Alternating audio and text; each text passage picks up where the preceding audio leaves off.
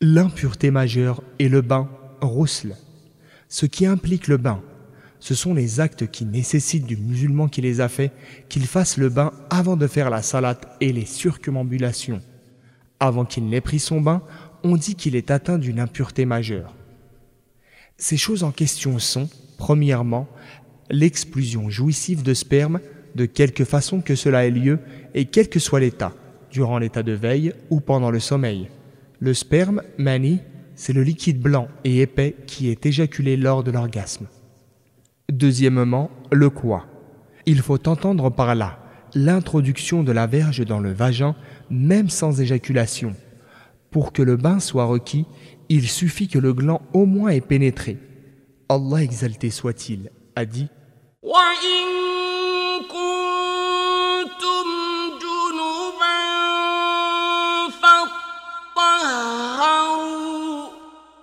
Si vous êtes en état d'impureté suite à des relations sexuelles, janaba, alors purifiez-vous. Sixième verset de la sourate La table servie. Troisièmement, la sortie du sang des menstrues ou des lochis. Les menstrues désignent le sang qui sort naturellement chez la femme chaque mois. Elle dure une semaine, plus ou moins quelques jours selon les femmes. Les lochis c'est le sang qu'évacue la femme lors de son accouchement et dont l'écoulement dure un certain nombre de jours. La femme en période de menstru ou de lochi bénéficie d'une dispense et n'est pas tenue de faire la prière et le jeûne. Une fois purifiée, elle récupère le jeûne mais pas la salade. Les époux ne peuvent avoir de relations sexuelles durant cette période de menstru ou de lochi, mais peuvent jouir l'un de l'autre sans aller jusqu'au quoi les femmes doivent se laver quand le sang cesse de couler. Allah qu'exalté soit-il, a dit ويسألونك عن المحيض قل هو أذى فاعتزلوا النساء في المحيض ولا تقربوهن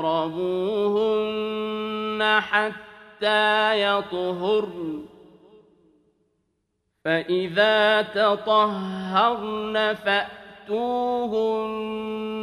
من حيث أمركم الله N'ayez pas de rapport avec vos femmes dans l'endroit affecté par les menstrues. N'ayez de rapport avec elles que quand l'écoulement sanguin cesse. Une fois qu'elles se sont purifiées, tataharna, ayez alors des rapports avec elles là où Allah vous a permis de le faire verset 222 de la sourate La Vache. Le sens de Tataharna, se sont purifiés, est quand elles ont fait le bain, le lavage complet du corps. Concernant le bain rituel obligatoire, il suffit que l'eau passe sur la totalité du corps.